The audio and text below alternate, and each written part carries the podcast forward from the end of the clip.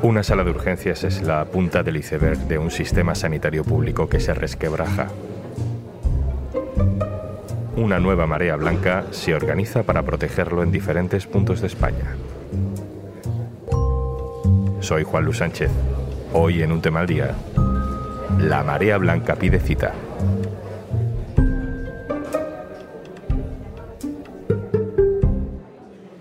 Una cosa antes de empezar. Hola, soy Juanjo de Podimo. Me asomo por aquí para recordarte que por ser oyente de un tema al día, tienes 60 días gratis de Podimo para escuchar miles de podcasts y audiolibros entrando en podimo.es barra al día. Estoy en urgencias de un hospital. Te diría el hospital que es, pero en realidad da igual, porque lo que veo es lo mismo que se ve en muchos otros hospitales españoles. La sala es demasiado pequeña, está llena de gente, la megafonía funciona mal. A mi lado veo camillas con personas muy mayores, doloridas, que llevan horas ahí esperando a que se libere una habitación o una cama o al menos un sofá. Y también veo a mucha gente a la que miras indiscretamente como intentando averiguar qué le ha podido pasar. Desde luego lo que le ocurre no parece extremadamente urgente y eso mismo han debido pensar en el triaje, porque llevan mucho tiempo ahí sentadas, dejando paso a otros casos más prioritarios. Mucha de esa gente quizá tendría que estar en su centro de salud o en una cita con un especialista, pero conseguir cita es misión casi imposible. Desde mi asiento veo a un personal sanitario que no para. Van, vienen, les paran, se disculpan. Los que aún mantienen en pie su propia salud mental son amables y tienen paciencia. Pero las cosas están cada vez peor. Nos hemos venido a este hospital, que podría ser cualquier otro, para hablar de sanidad pública. Nos hemos venido a esta sala de urgencias, que podría ser cualquier otra, porque es una de las puntas de un iceberg que se resquebraja. Y desde este hospital, que podría ser cualquiera, vamos a hacer un diagnóstico que nos lleva a diferentes partes de España, con médicos que ya se están movilizando.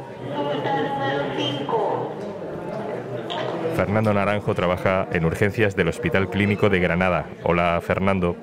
Hola Juan Lu, ¿qué tal? Tú has terminado hace unos meses tu mm, residencia de medicina familiar, ahora estás en los servicios de urgencias del Hospital Clínico de Granada. ¿Cómo acaba afectando los problemas que tenemos de saturación en los centros de salud en las urgencias, como en la que yo estoy ahora mismo o como en la que tú trabajas en Granada? Estamos tapando huecos, haciendo lo que se puede día a día. Yo ayer tuve un caso que realmente me impactó, que bueno, esto lo suelo ver bastante, bastante veces, no es que sea un caso aislado un paciente que yo, bueno, le prescribo X tratamiento, lo mando eh, de alta a su domicilio y le digo que sería necesario, pues bueno, que su médico pues un poco valorar la evolución en 5 o 7 días.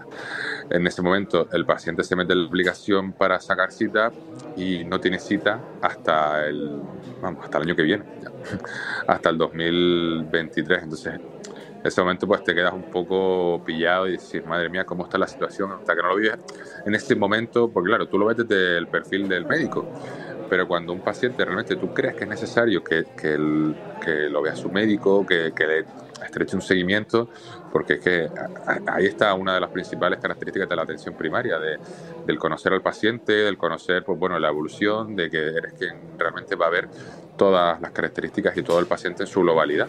En Andalucía hace tan solo unos días esta nueva marea blanca se manifestó contra la privatización del sistema público de salud. Se ha reivindicado un esfuerzo en la atención primaria precisamente. Y en Cataluña también hemos visto las primeras manifestaciones por la sobrecarga de trabajo, la falta de personal en esos antiguos ambulatorios. Vamos a Barcelona. Esperanza Martín, hola. Hola, Juanlu. Esperanza, eres médica de familia en un centro de atención primaria en el centro de Barcelona, en el Eixample. Eh, tenéis una barbaridad de pacientes al día, es una de las cosas que denunciáis. ¿Qué consecuencia tiene eso?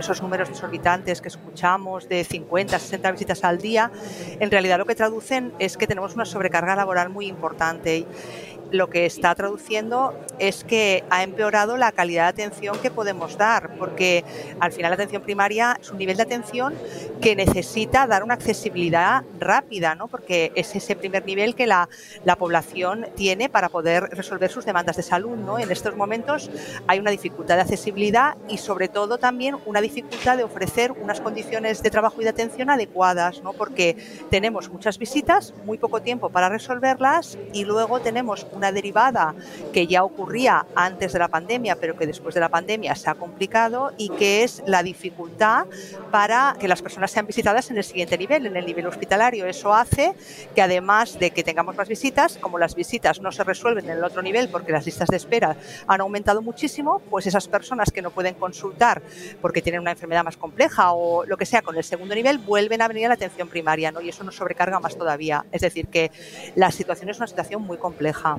De todas las puntas de ese iceberg, Madrid suele ser la que más se ve. El 13 de noviembre hubo desde luego una enorme manifestación muy visible contra la gestión de Isabel Díaz Ayuso. En esa manifestación estaba Antonio Cabrera. Hola Antonio. Hola. Antonio Cabrera es médico de familia en el Centro de Salud de Daroca, en Madrid, y ahora mismo está, como tanta otra gente, tanto otro personal sanitario en Madrid, en huelga. Antonio, ¿cómo están las cosas en Madrid?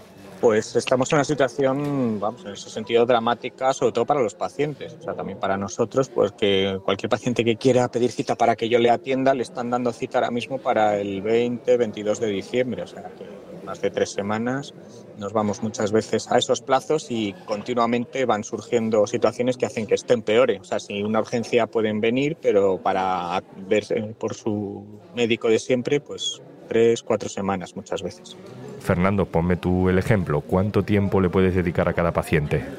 Pues bueno, imagínate que, a ver, cada centro de salud pues, bueno, tiene su cupo y su forma de trabajar, pero es verdad que yo creo que esto es algo global y a nivel Granada por lo menos, de que bueno, tenemos muy pocos pacientes que tratemos con más de 7, 8 minutos y encima cada mañana pues se van duplicando las citas. Quiero decir, tú a lo mejor empiezas una mañana con 40 pacientes en tu listado y acabas con 65 porque va gente llegando de urgencias, porque va gente que te van insertando por X problemas administrativos, problemas de bajas laborales, problemas de que tengan de urgencia por cualquier patología y eso va acumulando el cansancio, acumulando el que no puedas emplear los seis minutos que te dan o siete minutos que te dan para un paciente. Entonces eso hace que incluso tengas que tratar a un paciente en dos, tres minutos corriendo porque ya te vas viendo el horario que se te va acumulando, que ya vas con una hora de retraso, la gente fuera en la sala de espera esperando, quejándose, bueno, entendible totalmente que se quejen porque es que no damos, no damos abasto, no, no da para más el tiempo que tenemos. Entonces, no es que haya un tiempo claro de decir, mira, tenemos seis minutos para un paciente, siete, porque eso cada día va variando en función de lo que te vaya entrando en la mañana. Pero ya te digo que lo normal es que empieces con un número de pacientes y eso suba 10, 15 diariamente. Se dice que no hay médicos. Eh, ¿Esto es verdad? ¿Estáis de acuerdo? Hombre, yo creo que eso no es así de ningún modo. O sea, lo que falta no es que no haya médicos, lo que nos, lo que nos hace falta son condiciones dignas.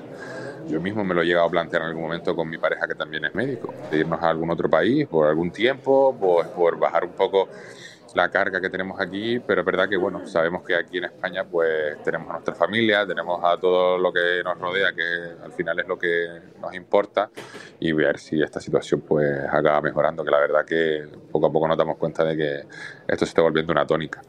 Sí, efectivamente. Digamos que no es real, tal y como lo explican los políticos, no es que de repente nos hayamos quedado sin médicas, sin enfermeras, sin trabajadoras sociales, no es eso, sino que al final vivimos en un mundo en el que la gente tiene que ganarse la vida y tiene que poder desarrollarse profesionalmente. Lo que ocurre en nuestro país es que la atención primaria no es un lugar atractivo ni donde trabajar ni donde poder desarrollarse profesionalmente, con lo cual las personas que se forman deciden o no aceptar estas condiciones laborales y muchas de ellas no las están haciendo aceptando. Además, hay un problema efectivamente de jubilaciones, etcétera, ¿no? Pero no sería tanto un problema cuantitativo como sí de cuidado de este nivel de atención. Entonces, es cierto que hay una falta de profesionales, pero no es porque no se puedan encontrar, sino porque las condiciones laborales son muy malas. Pues eh, si dijéramos al día de hoy, ahora ya hay un problema de falta de profesionales, pero ha sido por políticas que se han hecho en este caso de no cuidado de los profesionales. En nuestro caso, por ejemplo, en nuestro centro de salud tenemos dos excompañeros eh, jóvenes que ahora mismo están trabajando en Canadá y en Irlanda. Y luego también nos encontramos eh, mucha gente cercana a la jubilación y tras un periodo de pandemia tan duro como el que hemos pasado, nos encontramos con que no están queriendo seguir, porque sí que los médicos tenemos la oportunidad de seguir hasta cinco años más a partir de la edad de jubilación. Y antes, en una situación habitual, cuando las condiciones hace 10, 15 años eran buenas, y ahora ha dejado de ser, con lo cual nos encontramos con un problema claro de, de falta de profesionales, pero no porque no se hayan formado, porque España nunca ha tenido más médicos que ahora mismo. Estamos por encima de la media europea, pero tenemos un grave problema tanto a nivel de jóvenes que están saliendo por las condiciones como de gente en edad de jubilación que no quiere continuar. ¿Tenéis la sensación de que mm, este es un camino no precisamente inocente para acabar con la sanidad pública, para favorecer las pólizas privadas? Yo creo que esto mm, sí, se está cargando la atención primaria. Mm, si es que no está ya tocada y esperemos que no hundida dentro de poco, porque la verdad que el día a día está siendo cada vez peor y la sensación, vamos, que tengo yo de los últimos cuatro o cinco años que los que he ido trabajando es bastante deprimente y cada año va, va peor la cosa.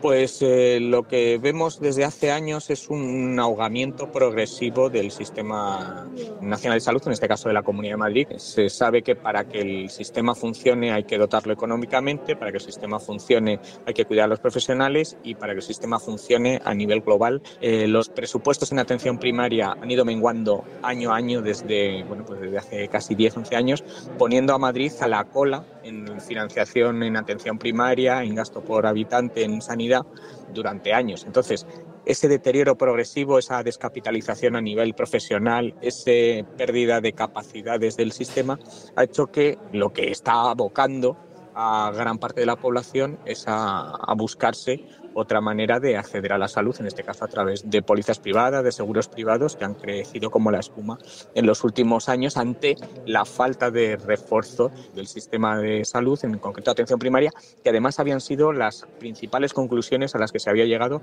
tras el primer análisis de la pandemia. En el verano del 2020, en los primeros meses, se acordó por parte de todos los partidos, en este caso del Congreso de los Diputados, que había que reforzar la atención primaria. Y sin embargo, no ha sido así. Madrid sigue a la cola en financiación y no hay intención de, mejorar, con lo cual, sin financiación es imposible que la situación pueda, pueda mejorar. Esperanza, acabo contigo. ¿Qué es necesario para poder hacer bien vuestro trabajo? ¿A dónde apuntan vuestras reivindicaciones? La OMS dice que la dotación de atención primaria en los presupuestos de salud debería representar un 25%. ¿no? Si tú miras la dotación presupuestaria de atención primaria en todas las comunidades autónomas de nuestro país, verás que distan muchísimo de ese número. ¿no? Si tú haces esa dotación, eso se traduce en que estás dándole la importancia a este nivel de atención dentro de tus presupuestos. ¿no? Entonces, la atención primaria es ese nivel asistencial al que acabaremos recurriendo todos, porque es el que nos permite permite estar en primera línea cuando tenemos un problema de salud, ¿no? Por lo tanto, si se degrada la atención primaria, al final lo que estamos degradando es a todos nosotros como sociedad, ¿no? Y estamos perdiendo nuestra posibilidad de tener un sistema de salud eficiente, ¿no? Entonces, al final la reivindicación debe de ser esa, ¿no? Que los presupuestos de todas partes incluyan y primen a la atención primaria con un 25% del presupuesto. Esperanza Martín, Fernando Naranjo, Antonio Cabrera, Barcelona, Madrid, Granada. Muchas gracias por estar con nosotros y un abrazo a los tres. Muchas gracias a vosotros. Un abrazo muy fuerte a ustedes, gracias. Venga, gracias. Y afortunadamente ya nos podemos ir de aquí. Una cosa antes de marcharnos. Hola, tengo un plan para ti. Entras en podimo.es barra al día. ¿Te descargas Podimo? Disfrutas de todos los podcasts y audiolibros que quieras y no pagas nada hasta dentro de 60 días. Más que plan es planazo, ¿eh? Así que ya sabes, podimo.es barra al día y 60 días gratis en Podimo desde ya. Esto es un tema al día, el podcast del diario.es. También puedes suscribirte a nuestra newsletter. Encontrarás el enlace en la descripción de este episodio. Este podcast lo producen Carmen Ibáñez, Marcos García Santonja y Zascun Pérez. El montaje es de Pedro Nogales. Yo soy Juan Luis Sánchez. Mañana, otro tema.